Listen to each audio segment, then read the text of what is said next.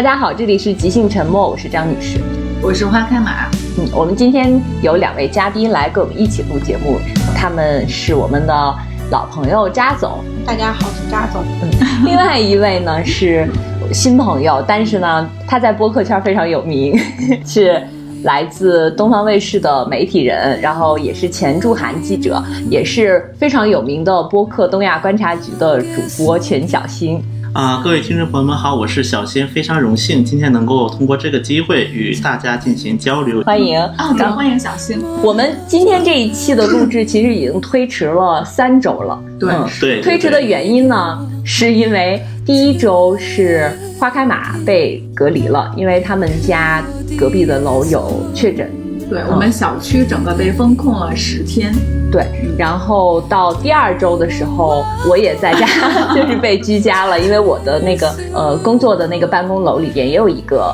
确诊的患者，然后我们就作为密接，就要求居家。小新好像应该当时也是弹窗了，对，弹窗三，对，因为。工作原因不得不经过很多风险点位。呃，对，其实我想跟大家说明一下，因为我们现在我们四个人都在北京嘛，因为为了很多京外的听众朋友们啊，我觉得得简单介绍弹窗三这个东西。这是一个只存在于北京的一个神奇产物，就是我们一般说健康码都是说绿码、黄码、红码，对，这三个码。就北京还有第四种码叫弹窗，嗯，还五种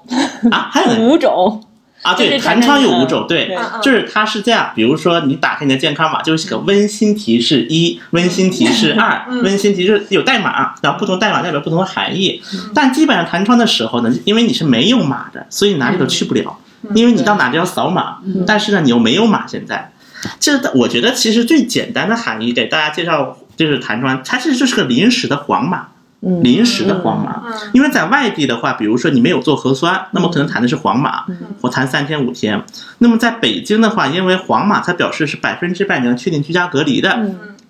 而弹窗就是它之前的一个状态，它要判定你需不需要居家隔离，或者是需不需要对你做任何的处理，就会出现一个弹窗。其中我们一般说弹窗三是一个比较严重的一个东西，因为弹窗三就表明你暂时没有任何办法能解开它。你必须得让社区给你做判定，现在给你判一个刑，看给你判多久。然后一般情况就分两种，一种是那个三天两检，就是三天做两次核酸检，还有但是每个社区还不太一样，比如说我就改成五天三检，就每个社区规定都不一样。是的。然后还有一种呢，就是直接给你黄码了，判定给你黄码，就相当于判刑一样的，判刑说你要在居家待着吧。嗯。就是会有这样的一个情况啊，所以说当时我的一个弹窗其实说扯也很扯。我六月九号的时候，我是在朝阳门那那天，然后办公室在大望路，大家都知道，因为从朝阳门大望路是要往东骑车，这距离不是很远。那天呢，我也不知道脑子怎么抽了，我就想骑车。然后骑车路上路过国贸，北京就国贸，因为这个在中间嘛。然后在国贸看到那个金拱门那个黄色的 logo，然后呢就饿了嘛，因为也没来得及吃饭，也下午四五点了，我就用了十五秒钟买了个汉堡。结果呢，后来在六月十八号的时候，我就。接到了通知，说是对于六月九号下午四点以后去过国贸的人，是都要弹窗。而我去国贸麦附近麦当劳的时间是四点十分，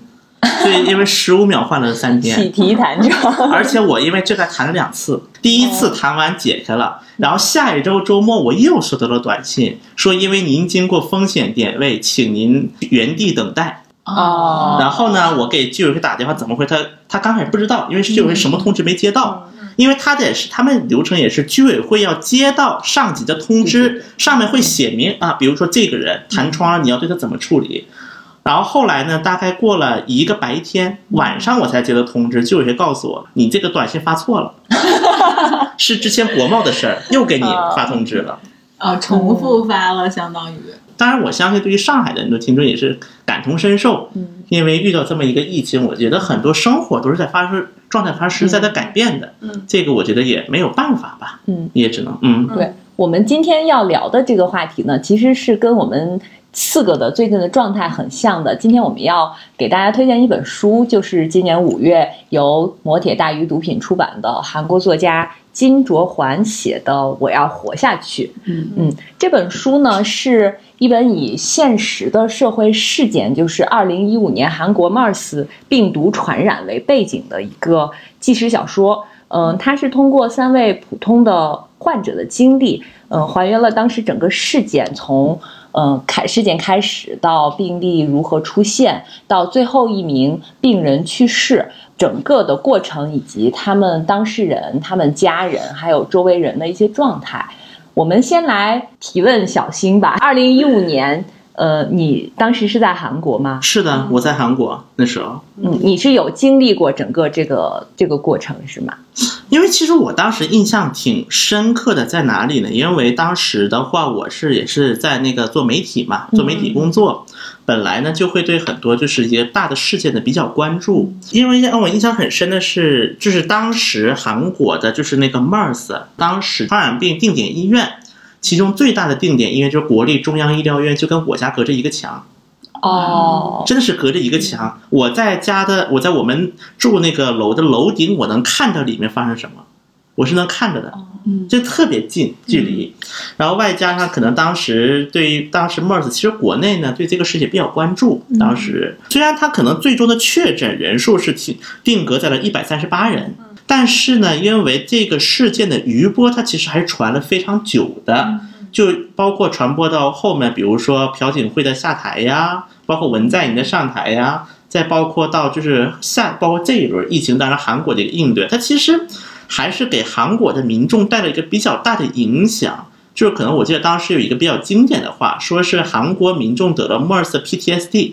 哦，所以说大家当看到了类似的事情之后，就会有一种就是心态上会产生一种变化。所以说，作为一个媒体的角度吧，我觉得，作为媒体它的一个使命或者叫做一个根本，就是要把一个就是你所在这个地方或者是这个人群群体发生的一些事情、一些故事对外传播出来。我觉得这是媒体人的一个工作的天职。所以说呢，对于这个事件，我可能也是会关注的稍微深刻一点，嗯就是印象也会非常的深刻吧。当时韩国那边他们是有一些什么，比如说你你作为离得那么近的，他们会对你有什么让你防护措施啊，或者是比如说让你居家不能出门啊这种。就是我们知道，就一般的传染病，如就是有一个游戏，我不知道大家玩没玩过。还有这种游戏，这个病毒公司还是叫对对对对，因为当时就是这有一个特点，就是你就是在短时间内，你得面临一个选择，嗯你要把这个病是扩散出去，还是要让这个病死的人更多？你要面临一个选择。这也是个冠状类病毒嘛，MERS。嗯它的一个特点，一般情况下就是说，传染性和它的一个致死率是反比的。那么 MERS 这个病呢，它的一个特点是它的传染性可能比现在的，比如说不仅是 Omicron，就可能比原本的新冠相比，它传染性是低的，嗯否则也不可能只得一百三十八个人。对嗯对，最后就结束了这一轮流行。但是，它死亡率是非常高的。嗯可能比如说现在大家会说得了一个奥密克戎，比如说大家就可能就觉得说哦得就像一个大感冒，可能会有很多人这么想。嗯但是 MERS 它是确确实实会导致死亡的，就是死亡对于一个人来讲，它是非常的近在咫尺的。虽然说呢，这样的一个病，它就是因为它的传染性本身有限，而且很多是医院传染发生的，所以说呢，它可能本身并没有带来一个防疫措施的一个非常大的一个转变。但是我为什么之所以说这个病会给大家带来一个很大的不信、没有信心呢？就是因为一方面是它会死，得了你可能真的得担心你会不会死。嗯第二个就是你被舆论、你被政府抛弃了，你被他遗弃了，有会有这样的感。第三个，这个事会不会发生在我身上？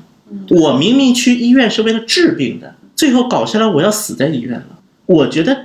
这一些因素都是这个 MERS 它会给韩国民众，就不仅韩国民众，包括我们每个人得了这样的一个病，会面临一个最本质性的恐惧点。那么我们把它转换成韩国人，因为当时韩国的一个防疫体系，包括韩国的医院的一些措施，甚至到韩国的政治不同势力，因为这个的决斗，会让患者本人是产生一种恐惧感的。就我可能要死在这儿了，没人管我，也没有人理我，我也不知道我未来会变得怎么样。我觉得这一点是非常让人去有一种很悲伤的感觉，因为我也大概读了一遍，就我要活这本书。其实这本书的很大一部分内容都是在说这样的一个事情的，就是相比于得病本身，他很他的主角感觉自己被这个社会逐步的遗弃。因为我们刚才也说到，虽然说这个病得了可能会就是致死，但因为大多数人他没有得这个病。对。而且呢，随着一个政治的也好，一个防疫体系的重点在不断的更迭，导致他对他的关注度是在逐步下降的。是，没有人管，也没有人看，也没有人理，然后我要独自面对死亡，就这样的一个感受，我觉得对于很多确诊者乃至。很多对于这本这个故事和感同身受的人来讲，其实它是一个非常大的一个悲剧。而当这样的悲剧一点一点被外界传递出来的时候，那么我觉得这个才是真正让许多韩国民众对于那个韩国的防疫，乃至对于当时的朴槿惠政府产生 PTSD 的一个非常关键的一个核心要素了。这本书的书名《我要活下去》，是不是就是表达了您刚说的这种民众的这种心情呢？首先，我可以说一下“我要活下去”这个在韩文名叫“萨拉亚克达”，要这么一个名字啊。那么，它这个名字呢，其实除了我们表面上看到的，表达了这个主角。对于生命的一种追求，和一种生对于生命的执着，以及作者对于生命的尊重，那么这是个表面的。除此之外，我可以再给大家介绍，也不叫梗吧，就是介绍一个在那个时候，就是一五年那一阵，在韩国社会非常传播。非常广的一个词语，叫“参热呀汉达”，大家听着就发现“参热给达”“参热呀汉达”这两个字本来发音就已经很相似的，而且字数又一样。那么这个话原意呢，就是叫做“一定要救活”，原意是这样。但是我为什么会说会成一种梗呢？因为呢，这个当时的韩国就是朴槿惠政府在这个 MERS 之后定了几个定点医院。那么我刚才说国立中央医疗院是一个，包括首尔大医院等等在内，有几个定点医院。因为当时的 MERS 已经威胁到韩国的那个综合医疗体系了，就大家也看到三星首尔医院，也是这一次重灾区之一。那么当时朴槿惠在视察医院的时候，有一张照片，那么这样是朴槿惠正在视察，然后在在背后是一个护士站，而在这个护士站的表的旁边，用一个 A 四纸打出来的一行字，叫“参热呀汉的一定要救活”。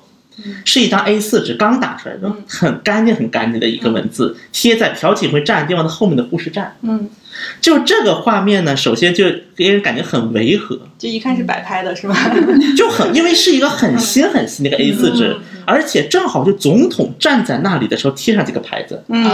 当然，如果朴槿惠政府干得好，那么可能大家会认为这就是最多是医医院长做个秀而已。嗯，但是他的前面的故事是第一个。朴槿惠政府是把以前就卢武铉政府时期的韩国的疾控剂给撕毁了，就是已经相当于韩国应对非典呐这些传染病、甲流这些传染病的时候应对体系，在朴槿惠政府时期已经是不存在了这套体系。就已经不按这么执行了。在这样的一个背景之下，朴槿惠政府不仅没有防住 MERS，当然你防住可能你还勉强能说这是一个天的领域。问题在于韩国它又是一个外向型经济发达的国家，每年跟中东国家它的一个人员交往是非常密切的。它 MERS 全称中东呼吸道综合征，而且它的发源国是在沙特阿拉伯，所以说韩国和沙特之间一直存在非常。紧密的人员往来，包括石油开采呀，一些那个建筑行业之类的。但是第一个回韩国的患者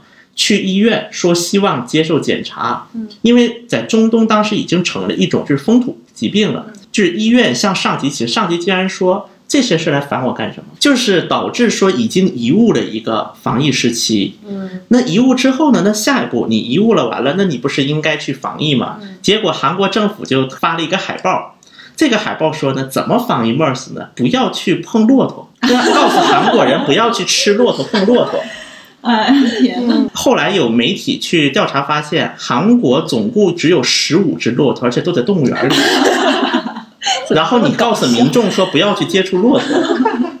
好荒诞啊！就发了这样的一个海报，这是激怒韩国人的第二个点。第三个点就是。后来又引出了一个争议，到底披不披露这些个患者的个个人信息，比如说他去过哪家医院，披露还是不披露？当时朴槿惠政府就不披露，我说什么也不披露，所以这个就又引发了当时地方跟中央政府之间的争议。朴槿惠说不披露就不管，就不披露了，就我们自己搞。但是当时的首尔市长朴元淳，当时是对朴元淳，当时是就是他其实朴元淳也做的不对，因为他是相当于违规披露，他不小心把一些更细致的信息给披露出来了。啊，他但是是不小心的吗？确实是不小心的，就因为朴，因为当时朴元淳的意思是把至少把他去过哪个医院嗯这些信息给，因为在医院之间传播，而且传播的点是在一个转诊的过程当中，嗯他从小医院转大医院的过程当中被传染的。嗯当时朴元淳就用自己的权限把它披露了，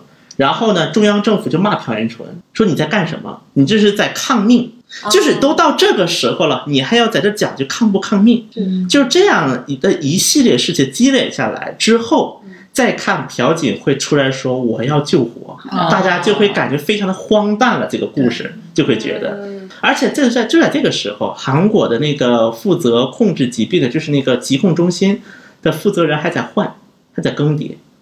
还在换来换去，换来换哦去。，对，我记得书里好像有写到，就是他们这个负责负责的机构感觉就一直不不明晰。对，因为他们中间换了人，嗯，对换了两次，嗯，在这样的时期要临临阵换帅，就是这样。然后还有一个激怒韩国人的点就是，嗯一边这个不是他一边朴槿惠和韩国民众说不用担心，我们能控制住。嗯第二天他又在青瓦台买了一个测温门，哦，就是机场的那个测温门，大家应该见过。嗯朴槿惠把它摆在了青瓦台，自己也害怕。嗯就是这一系列的事情当堆积下来之后，再看到我要一定要救火这几个字，嗯。我相信不只是韩国民众，所有听到这里的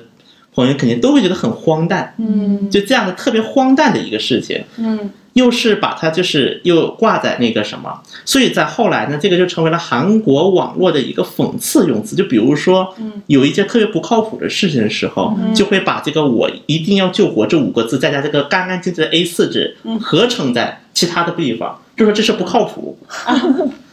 所以说呢，这个我参热呀汉达和擦来给达，我要活下去。这其实我觉得就是这三个，就是书中的这个主角或者是作者，他想对于这个参热呀汉达，对于一定要救活这几个字的回答。嗯其实我是从这个角度来理解的，嗯因为他如果说这没有关系吗？实在是太像了。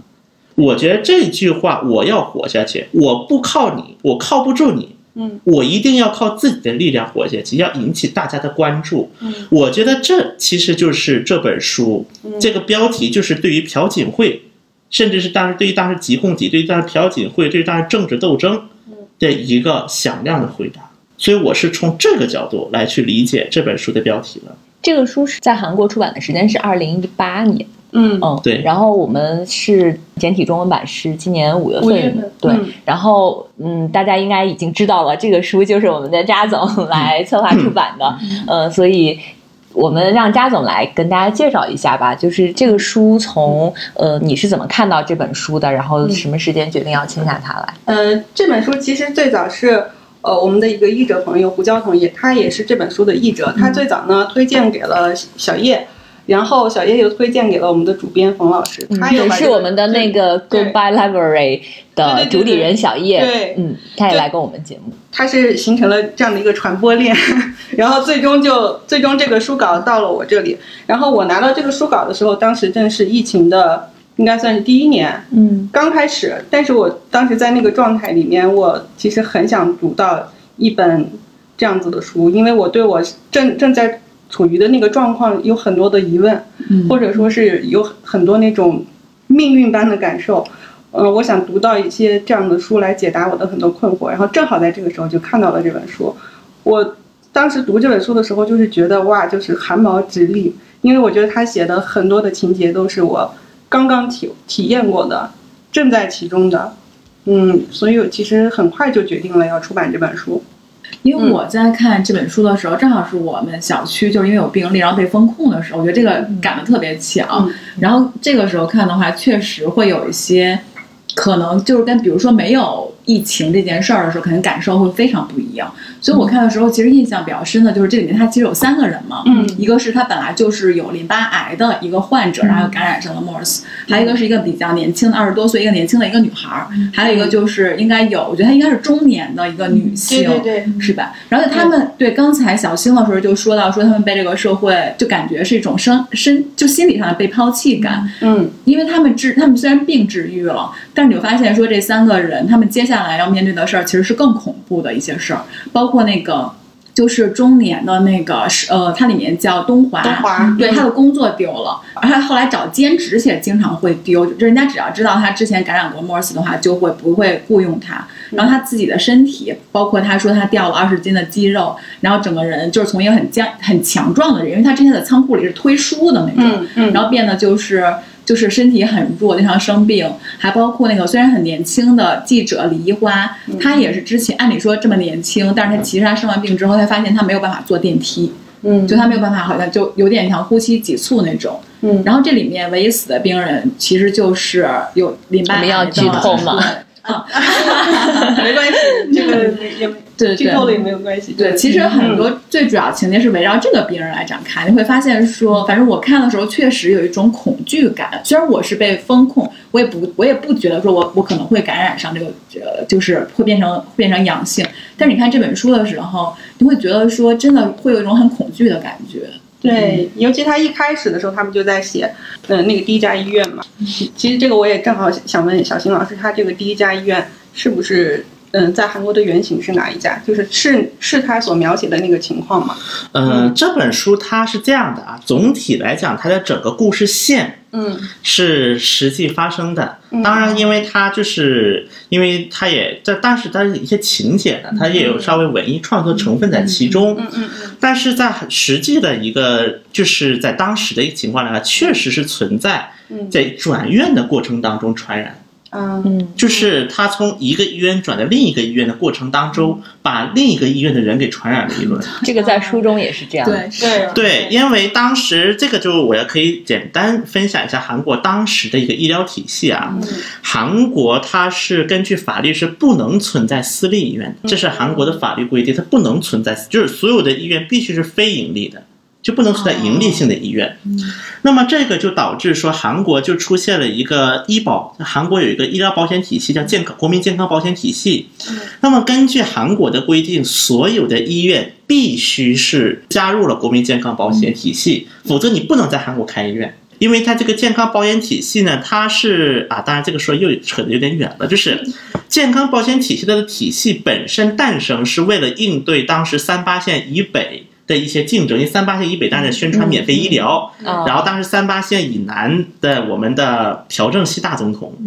当时就就竞争嘛，有一点竞争因素嘛，然后就是搞出了这个医疗体系。那么它这个医疗体系的特征就是相当于是，就是你这个病你看病要付多少钱，那这个他能收多少钱，包括医保体系能给你报多少钱，这些都是由医保基金决定的。就是你这个医院，尤其是对于很多内科类来讲，包括为什么韩国整容医院这么发达，为什么韩国皮肤科这么发达，就是因为韩国的医保体系过于畸形，导致于很多大夫都开始把自己的注意点放在不需要经过医保的整容。哦，对，因为整容嘛，这种东西肯定医保是不会报的，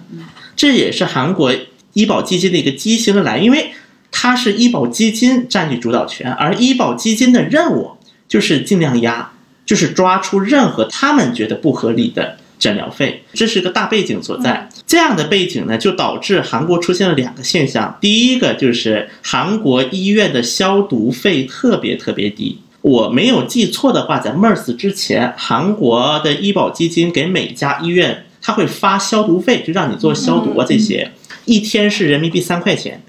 如果是一级小诊所的话，五百韩元，三块钱。所以，包括即便到了大医院，这个钱也不会很多。所以，像比如说后来成为 MERS 的一个感染源的三星首尔医院，它即便三星集团创办，但三星集团没有办法拿它去做很多事，因为它是非盈利性质的，它不能作为盈利性质医院存在，那就导致说。对于三星集团来讲，它很多时候创办，它也是一个社会贡献的目的，外加上他们可能希望也获得一些在生命科学方面经验，以后去做一些就这块的工作。这也就导致了，即便是大医院，它很多的收入也要依靠医保基金。那么这是出现第一个问题，第二个问题就是在 MERS 之前韩国医院的分级诊疗体系很不完善的。就是韩国有一句俗话叫医疗购物，就我像购物一样的去医院，比如说我去 A 医院，我觉得没不靠谱，我再去 B 医院看一次，C 医院看一次，因为韩国的医保基金的一个本质是向医生施压、向医院施压的一个体制。所以我们为什么在书上能够看到会出现了好几家医院？对，而且这中间应该也提到了一个事情，就是说有医院请求那个上级对于 MERS 疑怀疑患者进行调查，但上级拒绝了。对，是有这么一个细节，这就是因为他且依赖于医保基金，导致于说如果他不去向上级申请，这笔钱医保基金是不报的。所以你必须要经过上级，就是上级就是所谓的疾控中心，嗯，要同意你才能给他做检查，否则这个就是你白做了。所以说这样的一个体系之下，就导致说转院出现的是特别流行。然后呢，再加上出现了一个点，就是韩国的无节制性的急诊，因为大家发现去急诊没什么负担，就我挂不上号就去急诊，不管大病小病，先往急诊涌了再说。最后导致急诊成了菜市场。然后也成了后续 MERS 之所以在三星首尔医院这样的一个大规模的医院会出现一个大范围爆发的一个要素之一。但即便如此呢，我们也还能够看着一个点，是因为那段时间三星的掌门人李健熙也在三星首尔医院，但李健熙就一点波折都没有受到，因为他是住在 VIP 病房。懂了，就是那个，就是被隔离的，就是 VIP 病房是跟普通病房是完全隔离的，嗯，就可能只有一个电梯能从一楼进入到 VIP 病房，就它跟下面的普通病房是没有任何的关联。嗯，就是所所以怪不得就是那三位患者他们就是在急诊室的时候互相传染上的，对，而且像您说的，等于就因为他们当时住院的时候，甚至连负压病房都没有，对，然后医护的那些嗯防护服都非常的简陋，所以就是。原因就是您说的这些吗？对，因为当时没有预算，就没有钱，这是第一个。嗯，第二个呢，就还就是当然还有一个点，就是我刚才也提到了，在进入朴槿惠政府之后，朴槿惠政府对于韩国的疾控部门是下降了级别，并且任命了一些非专业的专家，就是非专家。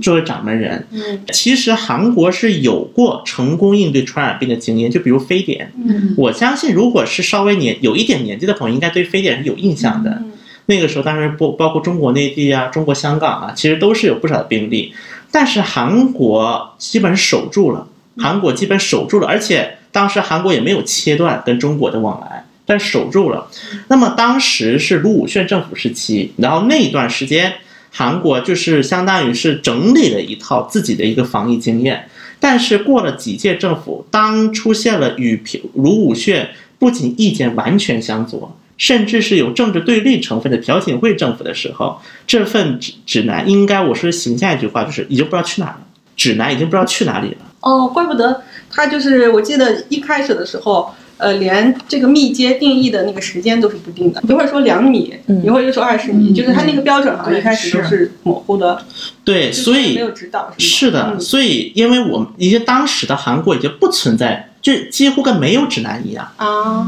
所以说，当时的韩国政府现在要重新去做，就是重新开始去做一份指南。嗯，相当于这样的一个情况出现了。嗯，所以说这一系列的问题就导致了为什么在韩国的 MERS，韩国不仅成为超越沙特成为全球第一大 MERS 感染国的那段时间，嗯，而且为什么会导致 MERS 在韩韩国出现了一个新的名叫 K MERS？不，MERS 本来不是中东呼吸道综合征嘛？韩国人给它起了个外号叫韩式呼吸道综合征。嗯，对，因为这已经是一个不同于中东的一种新的传播链条的出现了一种，嗯，所以说当时我记得有不少的，包括像中国香港啊、新加坡呀，都是，我记得当时还向韩国去发函，说要求韩国解释到底是怎么回事，嗯，否则我们不能和韩国进行卫生合作。当时有过这么样的事情的，包括当时都有人到了中国内地，嗯，而且好像当时。医院还阻拦了，就是说好像有 MERS 怀疑症状，不能出出去出差。然后呢，韩国没向中国通报这个事情。然后呢，这个人他也坚持出差了。这结果到了中国，发现得了 MERS。到了好像是广东惠州，然后因为这个事情，我记得当时韩国的卫生当局和各个国家还有不少的争论，因为这个事情出现了。怪不得在这本书的最后，其实呃，就是家属要一个等级标准，也依旧没有出来。对，嗯，对，因为韩国的这个疾就是传染病的一个真正意义上等级标准是在朴槿惠下台之后出来的。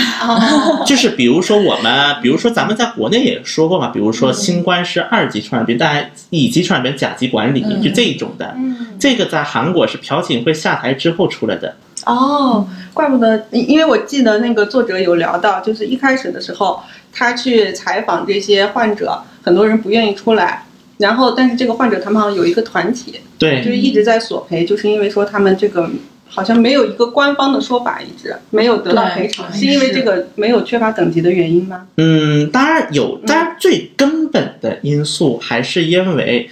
朴槿惠政府并不认为这是他们的责任，认为这是个天灾人祸，你凭什么怪我？嗯，其实根源，如果当时韩国政府真的是有意赔偿的话，就算他没有法律依据。他也可以去找一些，比如说就是那个，比如说慰问金总可以吧？嗯。但是当时的朴槿惠政府不仅不愿意给，而且当时在韩国的政界有这么一句话：朴槿惠不能在朴槿惠面前提什么一个失约号，一个 MERS，坚决不能提。那新作家这两个都写了。对对，这个书里因为有一个主人公是他是记者，然后他。一开始是实习记者，后来他就是转正之后做的第一次独立采访，是采访了一个拍《世越号》纪录片的导演。他其实也是正是因为这个契机，他才使他能去关注他，因为他自己本身也患了这个病嘛，然后去关注这个群体，又去报道这个群体。对，因为确实，其实我们说为什么朴槿惠后来遭遇轰轰烈烈的弹劾？就是那个弹劾大游行，当时为什么？一方面肯定是因为朴槿惠闺蜜干政，但我相信如果只有闺蜜干政，那也不至于会导致说韩国民众这么大的反弹。我相信呢，世约号这个事情，包括后续的 MERS 这个事情，其实还是给韩国民众一个很大的一个 PTSD，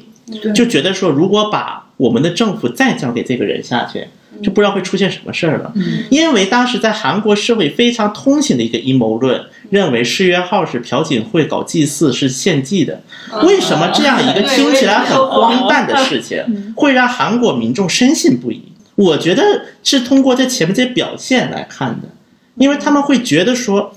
我把这个这样的一个政府留在这儿，我们会变成什么？下再来一个事儿，我们是不是也得死在这儿？就我觉得这个最根本的意义来讲，其实如果真的只仅仅是闺蜜干政，可能被弹劾，但绝对不至于在韩国国内引起那么大的一轮反朴游行，累计参加人数一千万，一个国家五分之一的人口出来游行了，这很吓人的这个数字。我相信在这个过程当中，朴槿惠应对应急的这些能力，肯定是朴槿惠最大的一点弱项。也是让韩国民众质疑的一个根本性的弱项，因为觉得这个他这个总统干下去，我们就得完了。就说的可能直接一点，就是，包括我们看我，我记得这本书里面啊，他当时也是会提的一个点，就是大家有，因为他每一章节的时候，他有一个类似于手记的部分，对对对，他有一个手，我们就看到这个手记，就是它随着时间的流逝的手机内容是在变的，是的。当然，具体变成什么内容呢？这个大家可以去买一本去 读一下，但是我可以给大家一个提示。对，就是比如说这样的一个手机，大家越往后看，嗯，它的一个点，就是它的一个很多时候要点，就不是说我光光是我要治好这个病了，嗯，而是更多是一种疑问，更或者更多是一种感慨。对，那么这个感慨来自哪里？我觉得，就可能这话说的不是特别的恰当，但是我做一个比喻就是，如果比如说一个小孩，就是他成长了，那么比喻到这个人是，就是他看透了更多的东西，就他得了这个病。不只是因为这个病本身，嗯，而是因为这病背后的更多的东西，导致他会成为这样的一个就是结果，他会得到这样的一个结果，或者叫他会得出这样的一个就是后果，嗯，然后在包括在这个过程当中，就是我刚才也提到了嘛，就是当时中央政府跟首尔市首尔市长之间，其实我们说到首尔，因为我如果是听过我另一个博客《东亚观察局》的朋友，应该对于朴元淳还是很 耳熟的，非常首尔市长熟悉的。因为这个时候，就我要回忆这本书发行的时候，朴元淳是刚当选的，而且是补选，啊。所以补选刚当，就是他的任期不是完整的任期，嗯。而是补选上去的，就他只能完成上一任首尔市长剩下的任期，是补选总市长嘛。之所以朴元淳当时能够在首尔，因为朴元淳是个韩国 NGO 界的泰斗，可以理解为。哦。就是他以前是搞市民运动的，包括搞关注女权呐、动物权呐、就关注这些的，而且是泰斗级别的，做慈善这一块嘛。之所以朴元淳当时第一个能够脱颖而出，一方面是多亏了安哲秀，是当时的政客；另一方面也是这一场 MERS 当中朴元淳的表现。我要救活大家，这要中央政府不允许，我自己得做，我得先去向大家披露。对他的他在那个书里的形形象真的特别的正面，就是我记得他的描写是专门召就召开了记者会，并且说的是啊、我我觉得我有义务有责任把这件事情公开出来。这场记者会我在，啊，哇，那赶快来讲讲。对，因为这场记者会当时我刚领了首尔市政府的那个记者那个采访证，啊，我是第一场第一次去首尔政府的记者发布会，就是那一场。我记得也是前一天很晚，嗯。突然收到短信，嗯。说就是明天朴元淳市长有重大发表，也没说是什么。嗯。但是当时肯定大家想都能猜出来，肯定是关于 MERS 有关的，嗯。因为当时的那个首尔三星首尔也在首尔市辖区内嘛，它是在，嗯。而且不少涉及的医院都是在首尔市辖区内。嗯。然后当时过去我印象非常深刻，当时朴元淳穿的是一件黄色的马甲，嗯。因为这个马甲它是有象征意义的，就是当当地出现了一个紧急事态的时候，嗯。因为根据韩国法律规定，当地的市长就当地的一把手嗯必须是应对，就是那个紧急应对委员会的委员长。那么这个委员长象征就是黄色的马甲，这是有这么样的一个法律规定的。但那个时候中央政府没有宣布首尔是紧急状态，哦，他自己就穿了。对他自己就穿上这件衣服出来了。嗯然后他当时说，虽然我知道这个事情可能会引发对于隐私权的争议，嗯但是我还是要把这个公布出来。我如果我再不做，那么我这是他后面跟记者们说的，嗯嗯。我怎么面对我的市民？嗯。当然，这个过程当中其实也面对了一些争，比如说当时那个牙科医生有一个，就是当时哦。牙科医生的隐私相当于是被扒出来了。嗯。还是被扒出来了，就是还是牺牲掉了一些隐私。其实，嗯。但后来朴元淳对于这点解释是太急了，嗯，就是确实有一些欠考虑的地方。而且后来牙医那个牙医自己也说，我理解，嗯我理解朴元淳的这个选择，嗯因为当时在那个之前，朴就是韩国的那个我，因为我邮箱里能收到韩国保健部门的那个信息披露，嗯就 A 医院有一个确诊。B 医院有一个确诊，A 医院是哪儿呢？不知道。嗯 B 院是哪儿？不知道。哦而且当时我记得好跟韩国的同行也聊过印象非常深的一个事儿，就是当时韩国就是我们说韩国只保健部门只会干一件事，画图，图画特别好看。比如说第一个确诊到第二个确诊到一二三，就是他是画一个现现状图，嗯图画的很好看。但也但这个图画的很好看呢，每天都有更正。就比如说九点钟早上给你发了，十点钟就是说啊不好意思啊，这个图有几个地方是错的，每天都有更正。所以说，我觉得这种不仅是让很多的民众产生怀疑，就是对于很多能够接触到一些信息的媒体人也产产产生质疑了。嗯，这么严肃的一个事儿，你每天都能错，嗯，确是实，至少连续了四天，就让你画个图都能画错。我觉，所以当时我们在媒体圈的很多朋友也开始非常的质疑，就是从这个点开始的。所以说这一点，所以说到后来很多韩国民众的一个普遍的观感就是，朴元淳真尽力了这个事情，因为他必须地方政府，他不是中央政府的人。但是就是这个事情让大家真正认识了朴元淳这个人，而他不只是一个临时的一个顶包的市长，嗯，认识到了如果把他推到首尔市长这个位置上，嗯。他应该能守护首尔市民的安全。这就是在第二次的选举当中，对立政党还是推出了一个比较重磅的人物，是现代重工的大股东，这是比较重磅的人物，但还是输给了朴元淳这样一个看似名不见经不传的人。而且他这个战役印象很深，嗯，对，大家都记得这个画面，嗯。包括这个到后来韩国这一次抗议，嗯。也是郑恩景，当时是韩国的那个疾病管理厅厅长，嗯，就是刚开始还是头发是偏黑的，越来越白，越来越白，好像我们国国内也有一个政府官员也是这样子就是开始是黑头发，然后三年之后变成了全白的头发。嗯。所以说当时就是这样，这两个场景，其实在很多韩，尤其是很多韩国左翼支持者的眼中，就会感觉像非常像看到了一个复刻啊。的一个画面。嗯，对我自己也是对那个书里的这个场景印象特别深。嗯，而且他当时写到了一些乱象，就是说，呃，虽然那个时候医院还没有没没有公布，但是网上已经有很多的小道消息，这个是，也是有的嘛。当时之所以很多人说认为要公开医院信息的点就在于这里，嗯，因为你信息终究是防不住的，对对，终究比如说，比如说今天假设，哎，我们这儿被封了，肯定有人会会出去说，哎，我们这被封了。嗯然后在这个，而且在这个过程中也出现了很多虚假信息，这就是为什么说权威信息的一个适当的披露是对于防疫来讲是非常重要的一个问题。因为当时在韩国就出现了这种乱，就大家开始猜，哎，今天这家医院关门，是不是这家得 MERS 了？嗯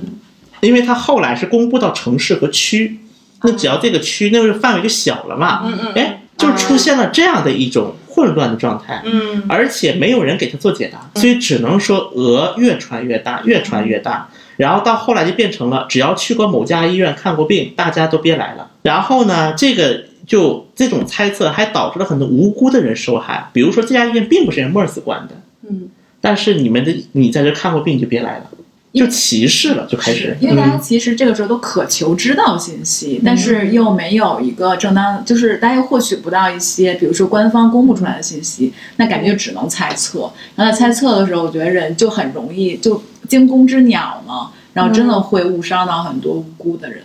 对，是，就当时我记得看到那部分内容的时候，我就替里面的人物着急，就因为他们不知道那个信息，但是我们作为读者已经知道了。对，是就觉得哇，赶快让他们知道这件事吧，就是他们自己已经被感染了。因为他当时还有一个信息之后，就是有的人接到流调电话，已经是他已已经相隔两一两天以后了，就非常的滞后。就他自己其实已经知道自己是密接或者确诊了，但是电话其实是在这之后，他自己知道之后才打来的。不这也是依然是算好的，还这已经更懂得这已 这已经是书里的一个嗯。往好的描述了，嗯。因为实际上不止一两天，有人一周接到电话的。这是怎么发生的呢？这种情况？原因很简单，就是嗯。我们还是可以回到刚才的一个韩国的医疗体系，在当时我刚才说到了，嗯。防疫和消毒就是把这一块物经费的费用是非常低的，嗯是非常低的，甚至当然在韩国的保健当中没有流调部门，嗯。就没有做这个事情的人，嗯。压根就。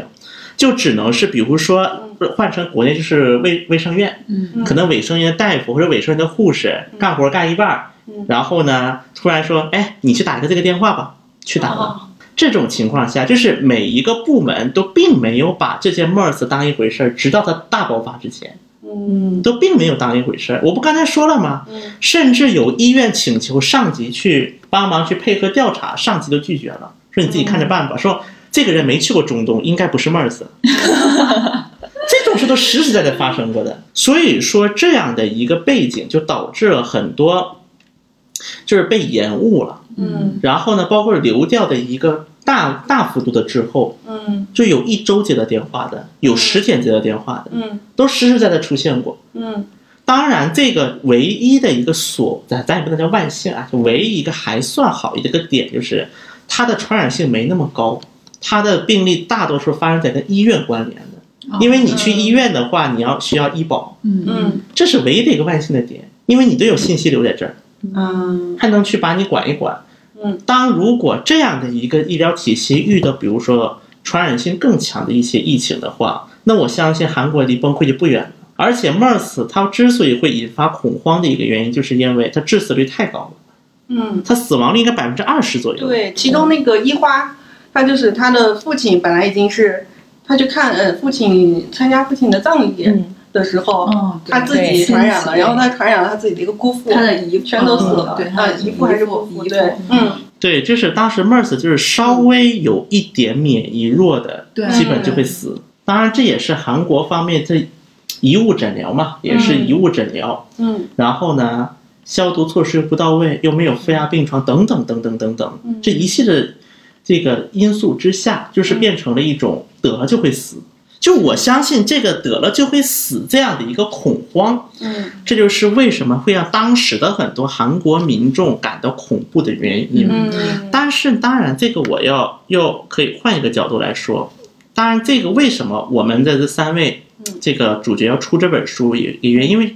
他的关注就是关注的人多的时候关注的特别多，但是关注消失的也很快。对，当确诊人，因为总共一百多人，嗯嗯。确诊人数变少了，嗯。因为当时关注人数多的时候呢，甚至很多所谓的邪教都开始冒出来了。就宣传一些什么那个说啊要完蛋啦，要信什么什么什么什么，就 这样的宗教。又特别多，感觉。对，就是这样的现象就很突出，很突出。嗯。但是当确诊的数量开始往下降的时候，尤其是需要去拍板去做决定的很多上层人士，嗯。他们不关注了，因为大家都不关注了。嗯如果我们说一个正常的一个体系之下，我们应该去通过这个疫情来反省，对，来去得出什么结论，来去改善我们的制度。可是当时朴槿惠政府没有这么做，而是直接不关注这个事儿，不发布信息了，不披露了。然后呢，媒体呢也突然就销声匿迹了。但只有在韩国民众的脑子当中被落下了一个影影子，就看起来风平浪静了。所以为什么我们的这些主角要写这本书？之前我也看过那个金作家，他有一个采访也是说，对，他也当时说为什么写这本书，就是他们绝不是一个数字，而是一个实实在在的人。但现在没有人去关注这些人了，这些人的故事。如果我们不再关注这个故事，以后再发生这样的悲剧，我们还要这么下去吗？对。我们还要拿一个数冰冷的数来代替一个个人的故事吗？我觉得这其实就是这本书它所想给我们表达的一个一个点，因为我记得啊，好像是因为当时文在寅政府上台了之后干的第一件就是第一轮工作之一，就是给疾控的负责疾控的部门升级了，叫独立的升级成独立的一个厅，叫疾病管理厅。这个疾病管理厅着手重新注写了韩国的那个防疫体系。所以说，虽然我们不能说韩国的防疫做得多好，但我们必须要承认的是，第一个。韩国在二零年初期的时候是做到过清零的，就不像欧美国家一样，真的就是从头到尾都是 都都是摆烂。嗯这样韩国是清过零的，最初的时候好像还作为一个就是防疫模范。对对对，当然，可能就是一些文化原因导致欧美它没有办法这么做。然后包括后续，就是韩国这也经历过一些困难，比如说疫苗啊，它也买不到啊之类的。嗯。但是我们看现在数据来讲，至少从一个，如果我们考虑到它是一个西方阵营的一个国家的一个点来说的话，确实韩国的在疫情这一轮，包括后来我们可能看到它每天得五十万、六十万，但是韩国的死亡率确实已经控制了全球最低的一个范畴。就是在大规模流行的国家当中，嗯，就是虽然我们不能说学吧，这不能这么说，但至少我觉得有参考的一个意义在其中。其实我觉得这是 MERS 给韩国留下的一个遗产，因为像金作家这样的人，他记得，包括像我们书里的这个记者这样，有人记得这些事儿，有人记得这些，他即便是好了，他即便是痊愈了，但他们还记得这个故事。当这种故事被转化成了就是那个一个民众的诉求的时候，也不得不会引起更多上层人士的关注。然后文在寅政府上台之后，嗯，就会做这样的一个改变。对，然后直到这一次新的疫情，嗯。嗯。我觉得这其实应该也是说 MERS 对于韩国，包括这一次韩国的负压病房，虽然可能到真的就是后期大流行是不够用了，但至少它的防疫的一个资金也好，包括它的一个急诊的一个分诊体系，已经是比当时有很大的进步。就现在在韩国得急诊，家属是不能进的。哦，家属是不能进急诊室哦。韩国当时，尤其是在后期的那个 MERS，就是嗯 MERS 那个大流行之前，韩国已经是备了很多的口罩，就是这些，我觉得都是可能是这样的一个保健危机，就一个国家保健体系带来的一个影响。嗯因为有人去铭记这个故事，如果没有像金作家这样的人，那么现在的韩国面临的新的一切会是什么样？其实我也不太敢想。是是，对这个书里边，其实最后有写，因为我们在看这个书，其实看到最后还作为读者还挺痛苦的，就是因为他你会跟那个书里的人物会跟他对嗯非常共情的嗯，但是作者在最后其实是留了希望的，就是说这个 MERS 在二零一八年其实又出现了，但是那个时候呃韩国就已经成功阻断了这个。因为那个时候的总统是文在寅了 啊，因为文在二零一七年上台的。嗯，我就想说，我其实看这本书的时候还挺感动的，就是会真的有人把这件事儿记录下来，因为其实遭遇的都是普通人嘛。就是虽然说确实就是好像就是不管是患病还是去世规模没有说那么大，但是其实对于每个人来说都是真真切切的痛苦。就包括里面的那，就是稍微上年纪一点的那个女性，东华对东华，她其实都是你想那么坚强的一个人，她自己独自抚养儿子，还照顾她患病的妹妹，然后就是很强壮的身体很强壮一个人，但她最后患病之后，她其实都试图自杀过好几次，嗯。所以对她打击其实就是精神上的摧毁，我觉得都很大。还包括就这里面的那个男主人公，然后他最后其实最后一个愿望就是说，他说他希望被当成一个人来对待，而而不是被当成一个病毒。就这个东西落到每个人头上，还有对于他们的家人来说，都是很痛苦的一个事儿。所以我觉得这本书，我当时看比较感动一点，就是真的很能有人把这些就把这些人的遭遇记录下来，我觉得这点还挺好的。这个金卓环作家呢，他其实是一个我们父亲辈的人，他六六八年生的，然后他是。呃，他其实本身是一个作家，在成为作家之前呢，他在大学有教职，然后他其实还呃写过的一些书，可能改编过的韩剧，也许有人看过，像那个《不灭的李舜臣》、黄真义，然后他是二零嗯二零一六年的时候，然后他那个时候刚刚 MERS 在韩国结束一年吧，然后他就意识到一个问题，就是我他觉得媒体对于 MERS 中的这些患者的报道还是太少了。嗯嗯，所以他就做了这样的一件事情。他当时看了很多的资料，就包括这个抗疫期间的一些呃文本，或者是他们的一些什么抗疫标准，各种各样的信息，还看了一些纪录片，然后也采访了一些患者以及他们的家属，写出了这样一本书。嗯对，其实说起金周桓，我第一次啊，嗯说起来也巧，我第一次知道这个作家还是在韩国的时候。呃，当时金周桓作家是做了一个播客，哦，因为有一段时间在韩国的那韩文圈当中，播客也比较流行，有一段时间。就是尤其是作为一个传播政治立场或者传播一些思想的一种途径，作为啊，当时金周桓作家，那应该是他第一次去通过这种新媒体的方式和大家见面。其实我觉得对于他这个年龄的一个作，其实也是个很全新的一个尝试了，对，因为六八年嘛，对，嗯他四幺六的声音。播客名叫做哦。四幺六，就是世约号，哦，他其实有，就是我看他的介绍有以对。世越号为题材，对对写过两本关于世约号的书。就我觉得，对于一个他这种老一辈的人来讲，还不是视频，是音频，嗯。进入一个音频的一个，因为播客其实在国内可能也是这两年，嗯，就是才有一个就是比较长足的一个发展。嗯。他能够在那么多年前，能够为了就是他的这个播客也很简单，就是每一期请一个世约号的家属讲故事，哦，就是当然那里面的作家，就是他是一种很叙述者是家属，他是一个就带领他叙述的一个角色，就是说那天发生了什么事情，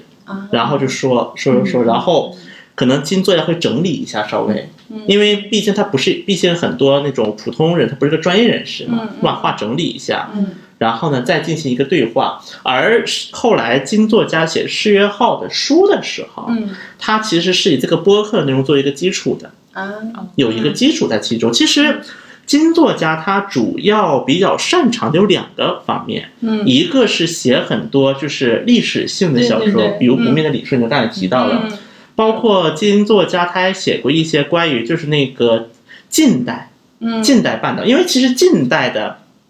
韩国史，我觉得很难讲。难讲点就是在于，因为我们如果说古代的朝鲜半岛，它可能是一个儒家的文化圈，嗯可能和中国产生很多就是千丝万缕的联系，跟那个古代的中华文明。嗯但是到了近代，这种基调发生根本性的变化，嗯。包括随着那个甲午战争，清朝逐步退出了那个半岛的影响圈之后，那么有日本啊，有沙俄，那时候沙俄嘛，沙俄帝国呀，包括西方各各种势力，就是在半岛是它的一个争夺影响力的一个战场。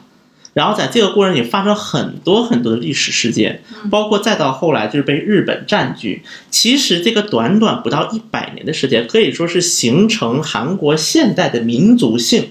因为我们现在可能是很多时候看韩国的人的民族性，会觉得从中国人觉得可能感觉比较奇怪，它有很多点。但是这其实就是形成民族性的一个很关键的时期。而金作家其实在这个就写了很多关于这一段时期，叫韩国叫开化期。的很多小说，这是另一个，就是像比如说《失业号》啊，包括像《MERS》这样的很多，描述很多小人物的故事，嗯，就是在一个大的动荡当中的小人物，因为他写开化这小也是这样的，包括我们说李顺，虽然李舜臣说不上是个小人物。但是金卓桓作他确实也是写了很多关注小人物，就包括李舜臣这样一个人，而他不是个伟人，这个普通人是个什么样的人？通过普通人的普通故事来描绘他这个李舜臣为何能够成为民族英雄。嗯，包括也关注到了李舜臣身边的很多将军。嗯，就是他为李舜打造、塑造李舜臣这个人的时候起了什么作用？嗯。然后我们再看这本书，也是，它也是三个普通人的故事，大时代的小人物。对这个小人物的一个心态的描述，用小人物来倒叙了一个大时代的背景。嗯，我觉得这是金作家写作一个非常非常显著的特点。而在韩国文学的作家当中，我觉得他这种风格的不是很多。对，拥有他这样风格，一种就是写作风格，或者这种描述风格的人。对，因为我们看很多韩国文学作品呢，要么就是直接就是描述小人物，要么就是直接描述一个大的时代、大的背景。就是可能单一化的叙述会更多一些，这也是目前韩国文学一个主流。但是我们看到了很多优秀的韩国作家，他其实很擅长做这样的，就包括很多韩国导演，嗯，是我觉得非常擅长做这样的事情。对，如何用小人物来描述大的一个环境和背景？嗯，因为我相信呢，这本书写的肯定不是一个传记，它肯定不是三个人传记。对，但之所以他能把这三个人物描述这么细。包括他想什么，他写什么，他说什么，他当时的背景，他都要说出来。其实他也是为了描述这样一个大的时代，但通过这样一个小的一个故事，能够让大家更加去清晰的去了解。因为这个呢，让我也让我想起我以前有一次和那个大家应该如果听听这个播客的朋友，应该听说过有韩剧叫《请回答》，请回答系列。对。对，因为在《请回答》系列播完的时候，有一次反正和那个申元浩导演，就当时的那个导演，有一次就是有单独沟通的机会。当时我们也聊到啊，说因为和去《请回答》，因为又是那个时候。跟我们想象的韩剧不太一样，对，很他那个就是非常像大时代的小人物。对，请回答一九八八是我的最爱。对，当时我也问申导，我说你这个不是普通韩剧呀？他说，他说因为正因为这样一个普通人的故，才能够更加引发大家的感同身受。嗯。对，而且他还说一点，他说让他没想到的是，他以为他描述的是一个韩国的故事，是韩国家庭的，就是韩国人都会感同身受。但他没想到的，他去上海电影节的时候，就在上海电视节，他参加一个论坛，没想到很多中国的观众。会对这段故事感同身受。嗯，后来他自己也说，是这个契机让他开始想去了解中国的文化、中国的家庭。其实我也跟当时跟他鼓动过，我说你要不要哪一次描述一下中国的 改革开放后的中国家庭吧？我跟他建议过的，我跟他说过这话。然后我也跟他说，你啥什么时候来一趟中国？嗯，在中国好好，因为深导有一个特点，他就是是喜欢去考察，喜欢去看。就比如说他写那个机智的医生。医生生活的时候，他去医院待了三个月，就在医院坐着，嗯，就在医院坐着，是观察，对，就比如说有时候坐在诊室里面，有时候坐在走廊里面，就在那坐着，坐了三个月，嗯，坐了整整三个月。呃，所以当然韩国人开玩笑嘛，他要写监狱的时候不也进监狱的？监狱生活是先排的，对，就是有这样的，对，有这样的比喻嘛，包包括像那个奉俊昊。奉俊昊导演，他去比如说写那个华，那叫《杀人的回忆》。杀人回忆。对他自己，因为写，因为我后来去采访过那个华城杀人案的警察，办案警察，他们跟我说的。嗯。他说奉俊昊在写这部电影的时候来找过他们，然后在华城租了房子住了一个月，就到那个犯案现场，哦，然后去找他们聊。嗯，就我觉得这种导演，包括像金作家这样的作家，韩国很多名作家、名导演，他们我觉得很可贵的，他们愿意花时间，对，愿意坐在这里，也不带任何目的，就也不会说啊，我要去问一下，也不是这个，就是人先过去，人先到这里，然后再去想我要干什么，就先看，先不带任何的偏见，也不带任何的那个预设的想法，我就去，我坐在这里，我先看。啥也不想，就看，看着看着就会产生很多的灵感。对，因为我看过金作家一些采访，他其实也是为了做这部作品，也花了很多的功夫。对，其实很多朋友有时候以前也问过我啊，说比如说你觉得韩国的作家、一些艺术家他们的那个优势在哪里？相比于国内，因为虽然这两年国内出现了很多优秀的那个艺术家，但是。总体来讲，就是尤其是前几年，我们知道很多粗制滥造的网剧，嗯。嗯，对，可能很多朋友也比较有同感啊。我觉得其实相比于你真的投了多少钱，你投了十个亿啊、一百个亿啊、一千个亿啊，当然咱也不说很多国内的作品，它中间一层层克扣，可能到实际操作人只剩一千块钱了。当然这个是一方面，我觉得另外一个就是很多人他安不下心。你让他三个月、五个月，甚至一年，嗯，包括前段时间，大家可以看一下，我就是采那个那个朴赞玉导演的时候，他自己也说，他能为了一个作品能等一年，我就我们的很多作家，我相信可能还做不到，让他去一年什么都不干，或者是六个月、三个月，不带任何的预设，我就在这里。对，所以我觉得说这一点，其实我觉得我很让我感到很佩服金作家，包括像金作家这样的很多韩国的导演作家，让我很佩服的点。嗯，我当时读这本书的时候，我有个感觉就是，我觉得它好像一个就是即时的新闻报道。有的时候我觉得，就是它虽然是个小说，但是它里面的每一个人，他们说的话也好，对医院的场景描写也好，专业专业术语的使用，就这些东西感觉都很准确。嗯，就是这些种种细节，你就能感觉出来，这个作家在前期一定是做了非常多非常多的基础工作的，所以才在看的时候觉得非常的有临场感，嗯，让你觉得这个是一个真实发生的事情，是，就很真实，而且这个这个故事发生的时候，正好是我们在疫情第三年的时候，我们其实自身也很有。同感，对其中一些描写，对，包括一些就是，比如说像这个书里边换那个牙医，他的对他的妻子在家里，就是有人上门给他做那个化验的时候，就那些其实我们每个人好像都经历过。啊，你说的是不是就是有一个大白到他对对对对对，他他的儿子很害怕，然后他就说这是太空飞行员，呃，太空员，大白也很害怕，对，大白也很害怕，就那个。那哎，我想问一下各位，就是你们对书里的哪个哪些场景或者是细节是最感同身受的，或者印象比较深的？其实我们刚才其实，尤其是小星，其实我们说了很多，就这本书里描写的稍微负面一些那个东西嘛。其实这本书里面让我印象比较深的，还还有一个就是人跟人之间比较温暖的那些，就包括金石柱，他因为他一直住在那个。呃，隔离病房嘛，他后来其实相当于他们那莫尔斯检查，因为他老是两次阴，然后就一次阳，他老出不来。然后前前后后照顾他的那个护士，就专门照顾他的人，应该是有三位还是四位？对，三位。嗯，对。然后每个人就是都会。所以每个人都对他很好，而且都是很善良的人。嗯，就每个人都会说一定要呃帮助他能够能够离开隔离病房。嗯，他中间有一次其实是从隔隔离病房出来的，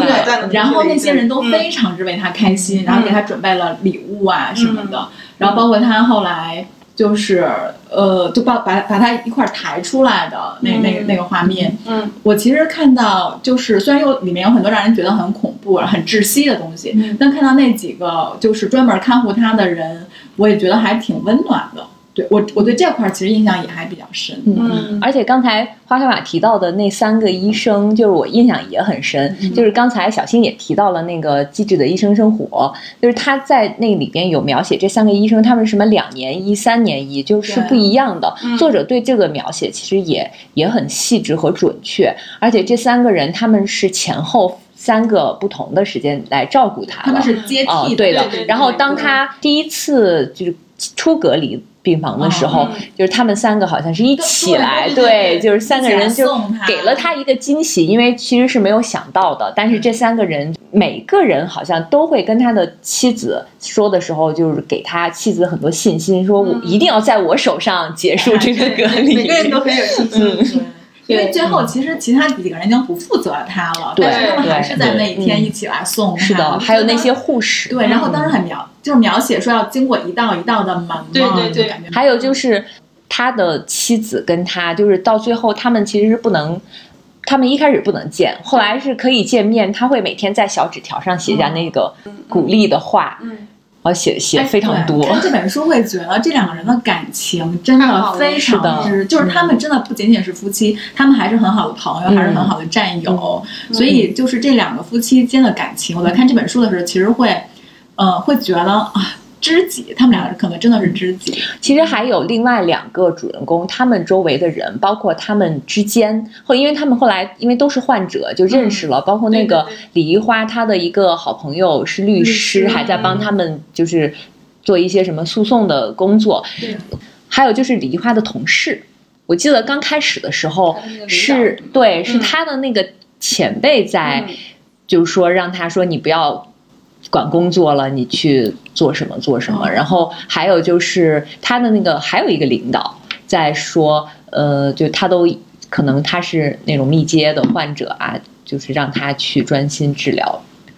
我觉得这些其实那个那个记者，对，看他们好像就是看上去很严厉，好像有那种韩国特有的那种前辈后辈的那种感觉。但是其实真的到了他呃父亲去世啊，到他那个生病啊，他们其实是非常帮助他的。对，还包括就是那个他们不是快要结婚纪念日了嘛？嗯。然后他就会写上说他们想去哪里旅行，嗯。然后他就会每天给他讲说，就就是金石柱随便说一个地方，然后他妻子南亚南应亚是吧？对对对。就会给他讲那个地方的风土人情啊，嗯。然后什么的。我觉得最后可能他能坚持那么久，其实都是因为他们其实一直在畅想未来。就对，我觉得是，反正这本书里面就他们就人跟人之间的这种连接感情也挺打动人的。对，我觉得这其实就是个生命的接力，嗯在生为了生命的一种接力。嗯那么这个接力在很多层的，我觉得每个人物身上都有一层接力的关系。嗯然后就是人与人之间的一种，就是为了一方面是为了生命，嗯同时也是为了。就是我觉得就是这本书的标题嘛，我要活下去。活下去那么这个活下去不仅是指三个人，嗯也包括所有参与接力的每个人。那么现在这个，我觉得这个接力棒就是交给了所有读这本书的人。它其实就是一个接力，因为我觉得，包括我们看这本书里面，他也提到，比如说这那个记者，嗯，他刚开始其实对于这个选题可能是不关注的，嗯最刚开始是，嗯。就觉得第一个离我很遥远，嗯，第二个可能也就是没有人会看，可能这很现实的一种角度啊。但是在这个，因为他因为在每一个人，包括他的领导，包括他的同事，嗯，在完成了一场生命的一一次一次的接力，我觉得这就是愿意第一个愿意让他专心去治病，而且愿意关注这个事情，因为我们如果是知道媒体的一个运作体系，我们应该也知道，第一个很多的，尤其是那种像韩国也好，这种国家的媒体，它存在立场的，嗯。本来存在一个很强的立场性，而且媒体自身又得关注它的流量，甚至是媒体包括它稿子能不能发也是需要审稿的，一层、两层、三层要审稿的。嗯它为什么最终能够在媒体的平台上，我觉得去做这么一个事情？嗯其实一定程度上来讲，这也是一个在接力、希望接力的过程，希望在不断的接力。比如说，我对这个事情有有这希望能够靠大，能够很多人的力量。然后我把我现在比如说痊愈了也，或者是怎么也好，那我把这个希望转交到更多人的手里。嗯，这我觉得这个时候，这个媒体的报道就是个接力棒的一个作用了。对，所以我觉得这个我要活下去这本书，其实让我最打动的，我觉得还是这本书它本身能够出来，能够写出来，对，对。能够写出来之后，能够把这个接力棒交到我们所有人的手中，嗯。让我们去延续这个为了生命、为了希望、为了活下去嗯的这点燃这么的一个希望，或者是点燃我们的这么一个意志。我们为什么要铭记每一个人，而不是一个个数字？我们为什么要去知道他们背后的故事，而不是开玩笑的一样？比如说，我们把阳性叫化成一个羊，啊，对对，这什么野生羊？就我们为什么不能把一个人标签化？因为我们如果标签，我们永远不会知道，为了把这一棒接力棒接到我们的手的这个过程当中发生了什么事情，我们永远不会知道。因为我们终归是要活下去的，我们终归要更好的活下去，这是我们活着的目的。我记得啊，我记得有一句话，韩国以前有一句话说叫“好好活着是你们的我们的权利”。我觉得我要把这个话改一下。我看完这个书，我想，我觉得是好好活着是我们每个人的义务。因为我们既然在这个，在我们在活着，我们每个人，因为你不能保证说这个病毒不会到你的身上，你不能百分之百保证。对，我们每个人做不到这一点，而且因为我的传，我也可能会导致别人会传染，嗯，也所以说存在这种可能。那么我们能做的就是，我们把希望的接力棒传在每个人手上，然后再在我的手上把这个希望传给下一个人。嗯，我觉得这是我们能够通过这本书，能够最我最打动一个点，我们希望我希望通过这本书能够给大家传递的信息。因为这个就让我想起来作家在里面说的一句话，说若我们现在安于这种悲切的幸运，总有一天我们也会孤单的面对不幸。对，就是这样。是。对我当时看到这句话也挺感动的。嗯，你们有注意过他这本书的最开始，呃，是献给二十九年后的雨兰，对啊。就是雨兰就是那个金石柱的那孩子，子，孩子，嗯，是，然后嗯，就大家都会说一个很惯常的说法嘛，说有一个人从世界上消失，其实不是说他去世，而是没人记得他。我觉得这本书其实就记录了很多，就是普通人，不管他是还在还是还不在，我觉得这种记录就是让这个人他起码会一直在的一个一个意义。然后这本书腰封上有一句话，应该是扎总写的文案吧。他说：“我只是想活下去而已，和你一样回到熟悉的日常中而已。”哇，现在看到这句话就会觉得，尤其后半句“回到熟悉的日常中而已”，就感觉是我们一个美好的愿望。真的好想回到熟悉的日常。对，我们今天还在录节目之呃前之前，我们在群里就说大家都聚集在我家，然后每个人都说我要带什么，我要买什么，我们晚上要做什么，嗯就突然好像回到了我们二零二零年我们对对对，我们非常熟悉的日常。虽然那个时候疫情刚开始，但是呃，很快我们就就是基本上生活就正常了。我们大家每天呃都在正常的工作和生活，然后每个周末都可以见面。然后见面其实都是为了 吃喝玩乐吃吃喝喝，对。现在就觉得这个非常的珍贵，是嗯对我们那还之前开玩笑嘛，因为我们播客最早做的时候，其实是为了每次播客完之后我们去吃饭，然后找比较有趣的嗯那个酒吧去喝一杯精酿啊什么的。然后今天我们录完节目也会吃吃喝喝，就感觉哎好像还有点熟悉，回到了录播课的初心。对，其实我说实话，因为我不是那个和那个樊仁茹老师、沙天星老师《东亚观察局》这个播客啊，其实我们一直是线下录的，我们是大概二零一九年下半年开始做的，嗯然后在经历了就第一轮疫情之后，二零年五月份我们独立出来了，嗯我们独立成了一个单独的播客，而不是锦湖东岸下面的一个栏目。啊，跟即兴沉默是时间一样。啊，嗯对，因为我为什么说到这个呢？其实因为我的工作性质嘛，目前的工作性质在北京和上海两边跑。嗯，然后呢，因为两位老师都在上海，我们的录我们这个东关的录音室也在上海嘛，所以我以前我是会飞过去的。嗯。啊我是会飞到上海去录的，有时候会，大多数时候啊，因为也确实也就是能飞嘛，那个时候。我觉得能飞就真的就是因为我最后一次去上海是二零二一年的十二月中旬。啊如果听过东关的朋友应该知道，那周我们就被隔离了，我们三个人先后被隔离。隔离之后一出来呢，我就在北京工作。然后本来以为马上就能回上海，然后到现在就跟两位老师也没见过了。就我们现在都是线上录音，半年过去了，对线上录音，因为我其实让我印象很深，包括有时候我们三个人一起录的时候，像沙老师每次带瓶酒，啊，沙老师喝酒录制，他会喝酒，录之后哦，一边。录一边喝，嗯。然后包括有时候也看着两位，因为两位老师经常喜欢串台，啊，因为我其实这次应该是第二次我做播客以来，哇，串台是吗？对。哦，我们好荣幸啊！对，而且上一次因为是比较早定的，上一次因为是朋友找过来的，所以正儿八经串台是第一次了。哦我是第一次，我这是第一次串台，好荣就是幸。面对面录播客的感觉，我也都快忘了。哦，我已经快忘了，我感觉，嗯。我已经快忘了是什么感觉了，因为每次都是线线上，嗯。嗯。然后呢，有几次还因为录音设备的问题，嗯。然后还得重录，嗯 然后这种事情特别多，嗯。就而且如果是看不到对方的反应的话，嗯，是，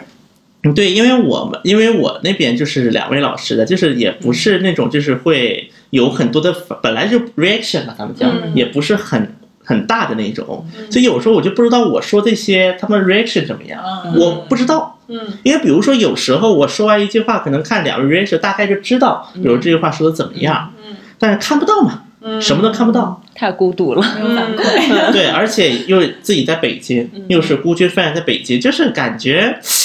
就别说二零年了，我连去年什么我都想不起来了，开始，我已经开始想不起来了。小星以后可以经常跟我 对，我们已经预定了，要大家一起录录什么韩剧啊、韩国电影。啊，好像刚才一直在说嘛，对对对，对，大家期待一下，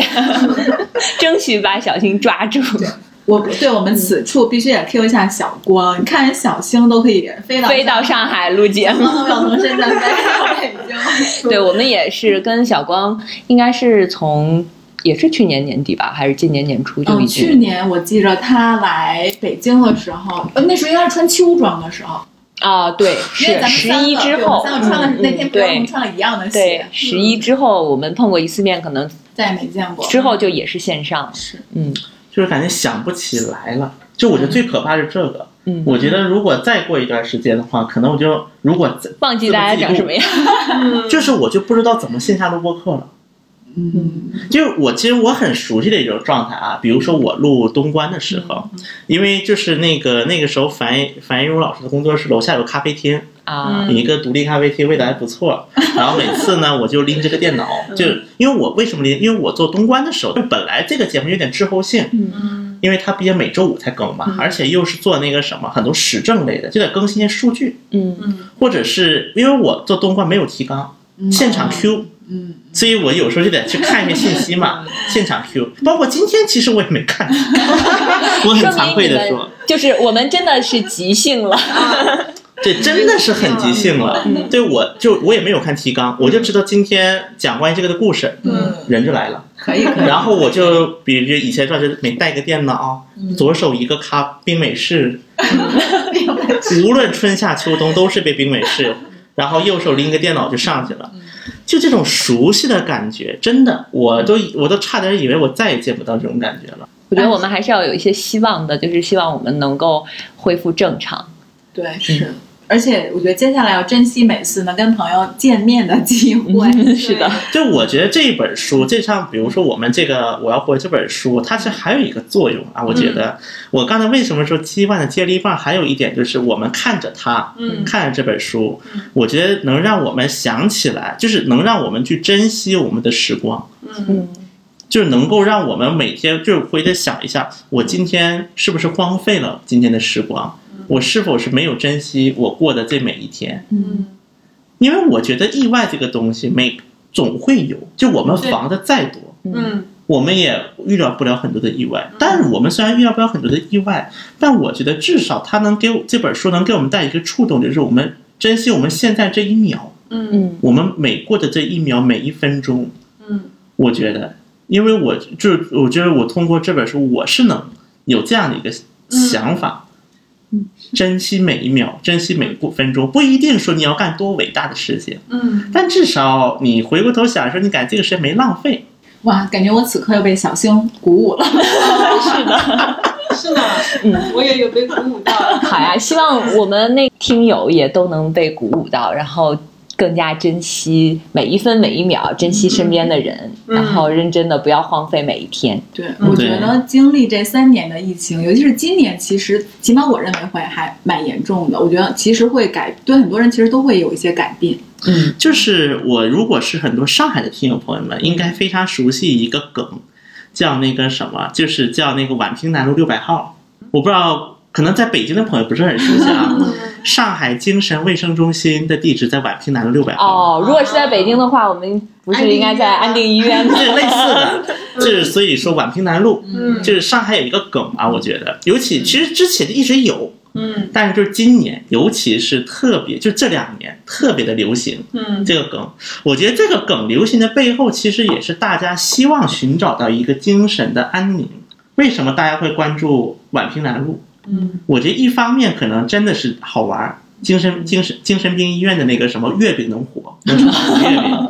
但我觉得另一方面也是大家希望能够寻找一个精神的慰藉，嗯能够寻找到比如说和自己经历相同相似的人，嗯。能看看他们的故事，嗯。在这个过程中自己也能够得到很多的就是启发或者很多的安慰。嗯。我之前上大学的时候上过一个心理学的课，嗯。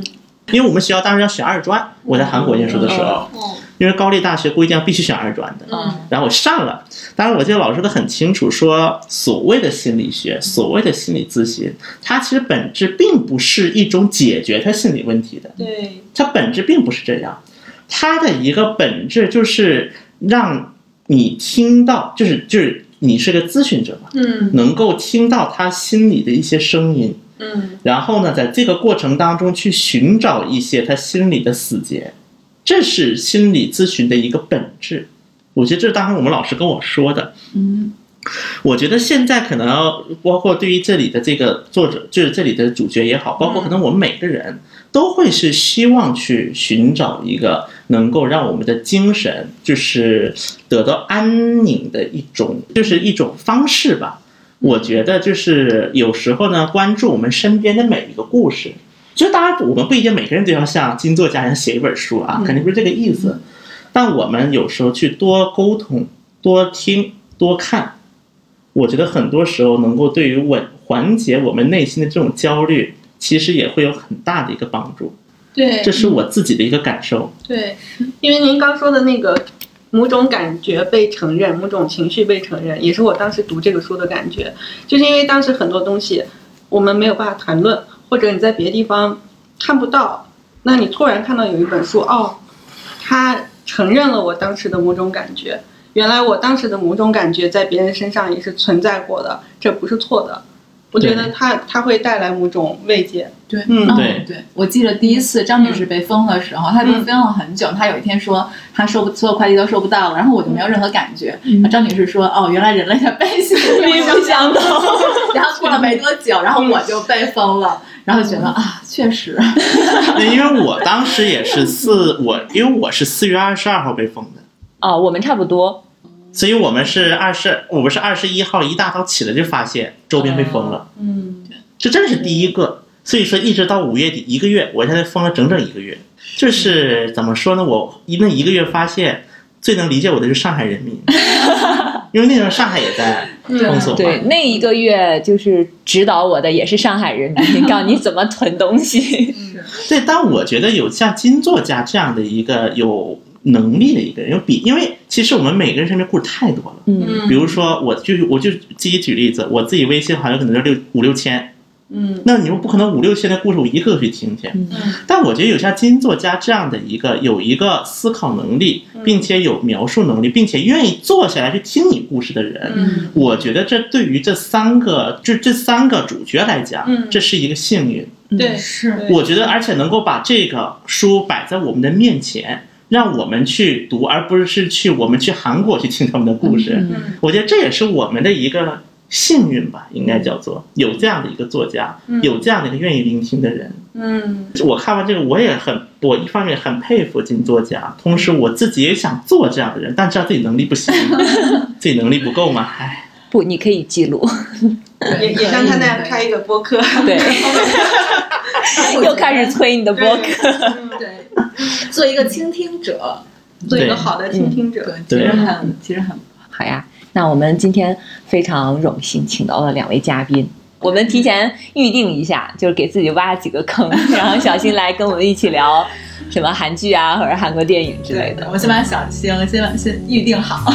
免得他跑掉。嗯，对因为我住的离这儿挺近的，对啊，其实离你们是啊，这真挺近。是啊，对我打车十五分钟就到了。对呀、天时地利人和，嗯，是的，是的对，所以我们要经常线下录播课。对，线下还是要见面。嗯，对，好呀那我们今天就到这里。好的。好的。拜拜。拜拜。